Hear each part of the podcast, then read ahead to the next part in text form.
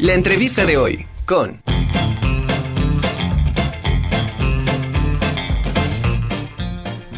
El doctor Álvaro Santibáñez, médico cirujano por la UNAM con especialidad en ginecología y obstetricia en el Hospital Español de México y con maestría en biología de la reproducción en el Instituto Nacional de Perinatología, cuenta con una trayectoria de más de 10 años, es un experto en distintos tratamientos de reproducción asistida como fertilización in vitro, seminación artificial, ovodonación y otras técnicas. Ha colaborado en diversos puestos en la Asociación Mexicana de Medicina Reproductiva es profesor adjunto en los cursos de ginecología y obstetricia y biología de la reproducción en el Instituto Nacional de Perinatología, en donde fue médico adscrito y coordinador de la, de la unidad de reproducción asistida en el mismo hospital. Actualmente es director de la Clínica de Reproducción Procrea. Es autor de múltiples artículos y ponente en congresos relacionados con temas de fertilidad. Me da muchísimo gusto que esté el doctor Álvaro Santibáñez esta tarde con nosotros aquí en la Conjura. Doctor, ¿cómo estás? Buena tarde. Hola, mucho gusto. Eh, escucho muy poco, pero bueno, eh, aquí estamos, encantados de platicar contigo y con tu audiencia. Muchas gracias, ¿Sí doctor. bien? Sí, te, te escuchamos perfecto. Ok, doctor, bueno, vamos, vamos a platicar acerca de la endometriosis. Me gustaría que, que, nos comentaras un poco acerca de este fenómeno que muchas mujeres eh, padecen. Bien, mira, la endometriosis es una enfermedad eh, bastante eh, complicada y compleja. lo principal de, de, la endometriosis y algo muy importante de ella es lo difícil que es hacer su diagnóstico. Para empezar, la incidencia o la, el número de personas que lo tienen, debido a esta dificultad, se estima que es aproximadamente entre un 10 y un 15% de la población femenina, lo cual es un muchísimo número de mujeres que pueden ser que tengan endometriosis, pero la realidad es que es subvalorado el diagnóstico, ya que es muy complejo el diagnóstico para poder estar certeros de que alguien tiene endometriosis. Entonces, partiendo de ahí, hay que entender que el origen de esta enfermedad es relativamente incierto. Se pensaba que antes el origen era por un reflujo tubario, es decir, cuando las mujeres menstruaban, el sangrado menstrual o el tejido endometrial que se desprende cuando no hay un embarazo pasaba por las trompas uterinas y caía al abdomen y lo que no se entendía o se creía que pasaba es que en algunas mujeres el peritoneo, que es esta capa que todos los órganos, no en todas las personas lograba absorber rápido este tejido y cuando volvía a empezar el ciclo eh, folicular o el ciclo menstrual, se generaba una estimulación de estas células que responden a la, a la, estimulación ovárica y por eso se empezaba a generar este tejido o empezaba a crecer más este tejido. Pero esta teoría de Samson, que es la más aceptada desde hace muchos años, se ha venido un poco abajo ya que se ha encontrado tejido endometrial en zonas donde es imposible que llegue por reflujo, como en pulmón, eh, también se ha encontrado en embriones, lo cual implica que eh, no es cuando empezó el ciclo menstrual a producirse, sino desde el origen primario del endometrio, que algunas células se quedan rezagadas y se quedan implantadas fuera del útero. Porque esa es la definición de endometriosis, tejido endometrial fuera del útero, eh, es decir, fuera de donde tiene que estar. Puede estar dentro del útero en la capa muscular y puede ser también que esté en cualquier otro tejido eh, como se está mostrando en este video, que no sea cavidad uterina. Entonces, cuando se encuentra en el útero, en el músculo, se llama adenomiosis, y cuando se encuentra fuera del útero, en cualquier otra parte de la cavidad abdominal o del cuerpo, se llama endometriosis. Entonces, es una enfermedad muy interesante, ya que curiosamente somos el único mamífero que la padece, lo cual ha generado también mucha dificultad para poder hacer estudios animales y poder hacer eh, tratamientos y poder tratar de encontrar cómo tratarlo y cómo mejorarlo o cómo prevenirlo. Ok, claro, tienes, tienes mucha razón en esto que comentas. Casi no escucho nada, no, más bien no escucho nada, perdón, no sé qué hacer, si volverme a conectar, si salirme, no, no escucho la conversación. Ok, si puedes volver a conectarte, estaría excelente voy, a conectarme de mi computadora ahora. Pensé que era mejor por el teléfono. Ok. Sí, te esperamos. Bueno, continuamos, eh, volvemos eh, a enlazarnos con el doctor Álvaro Santibáñez. Doctor, te escuchamos. Ya, perdón, que no escuchaba las preguntas. Pues bueno, espero que se haya escuchado bien un poco la introducción de lo que es la definición, lo que es un poco eh, las teorías que existen actualmente del origen de esto, que son pocas, y al tener pocas teorías eso genera que haya poco abordaje preventivo, porque no se ha logrado entender cómo tratar esta enfermedad más que ya que está presente, o sea, no se encontró un método para poder prevenirlo. Claro. Oye, es muy interesante esto que nos comentabas acerca de, que no hay, eh, que somos el único, eh, los únicos mamíferos, sobre todo en las mujeres, que, que padecemos eh, esta, esta enfermedad, este padecimiento, este, esta complicación.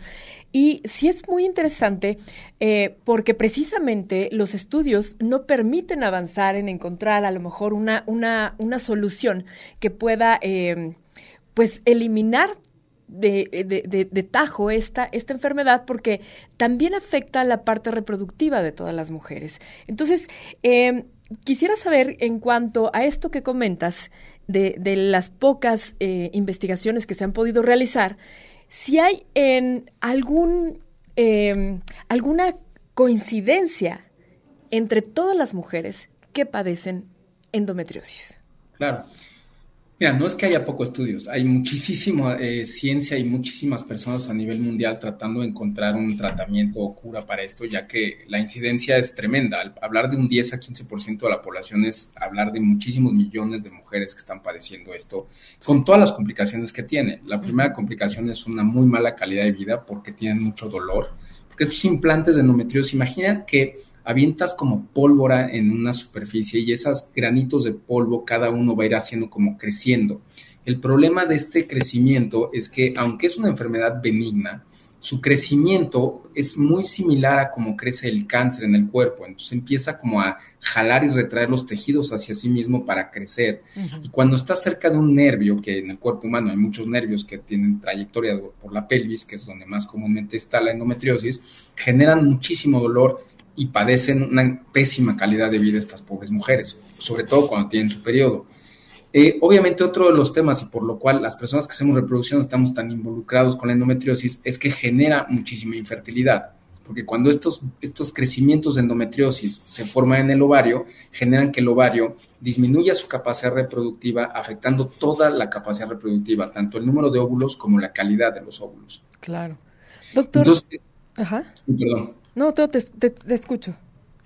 No, lo único que quería acabar de decir es que eh, al final del día sí existe un componente relativamente hereditario, lo cual implica que ha de haber algunos genes que hacen que las familias o las mujeres dentro de ciertas familias tengan una tendencia a formar más focos endometriósicos que otros. Es como, como que este peritoneo, esta tela, este tejido que cubre las vísceras, no es capaz de absorber este tejido de manera eficiente o rápida y de esta forma se quedan acumulados y se vuelve a estimular cada mes y cada mes y cada mes.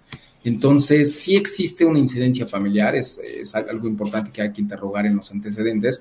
Por ejemplo, lo más común es cuando alguien llega con una chica adolescente que te diga que tiene un dolor tremendo con el periodo y quitar un poco del argot médico que la dismenorrea o el dolor al tener periodo primario, que es decir, que es que desde origen del útero, no es tan común y que realmente en estas personas se quiere investigar si no hay datos de endometriosis eh, en otros puntos de la pelvis, no solo en el ovario, porque estas personas pudieran tener eso y la están pasando fatal.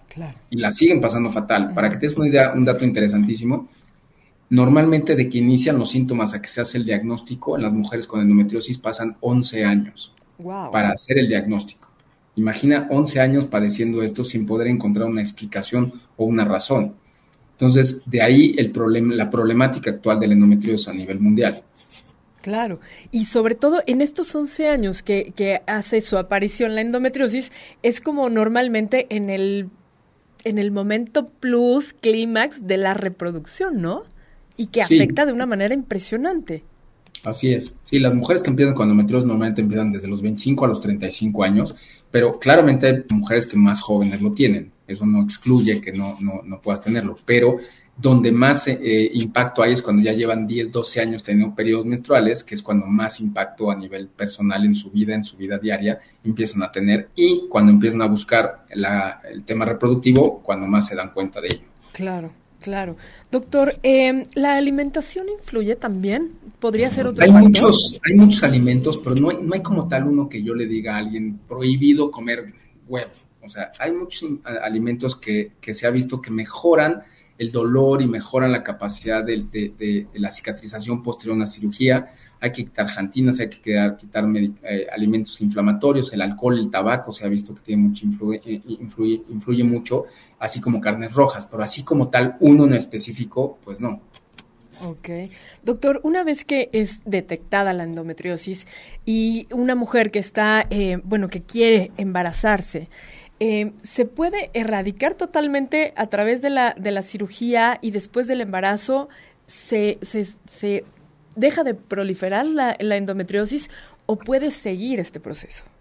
Es una muy buena pregunta. Durante muchos años se pensó que cuando una mujer con endometriosis se embarazaba, al no tener estrógenos, porque durante el embarazo y la lactancia no se producen estrógenos o se producen una cantidad mínima, eh, esto genera que los focos endometriosis endometriósicos como que se enfríen, se dice un poco coloquialmente, es decir, dejan de crecer.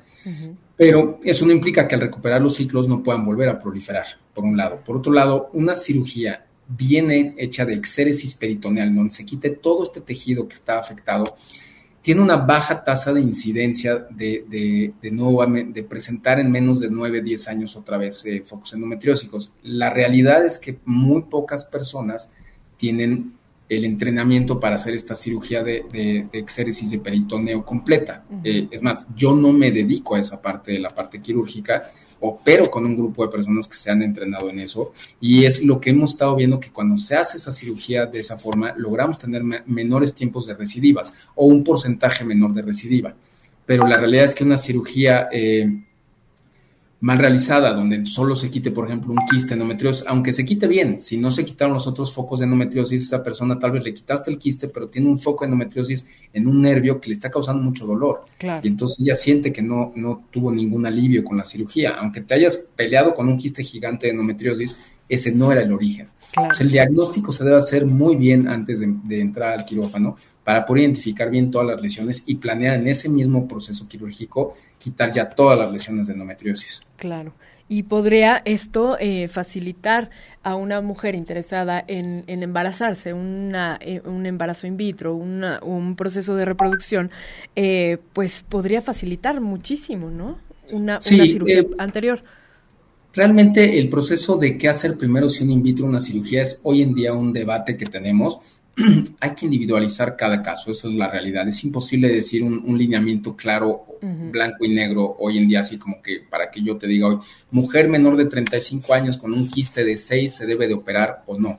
Hay que tomar en cuenta muchísimas variables, la reserva ovárica, la hormona antimuleriana, el tipo de lesión, cómo está ella, tiene dolor, no tiene dolor, y cuál es su plan reproductivo o si no tiene plan reproductivo, qué es lo que ella desea. Entonces, sí es un poco complejo la toma de decisiones y qué es lo ideal. No hay como un ABC estricto porque hay muchas variables alrededor de esto para poder tomar la mejor decisión para cada paciente.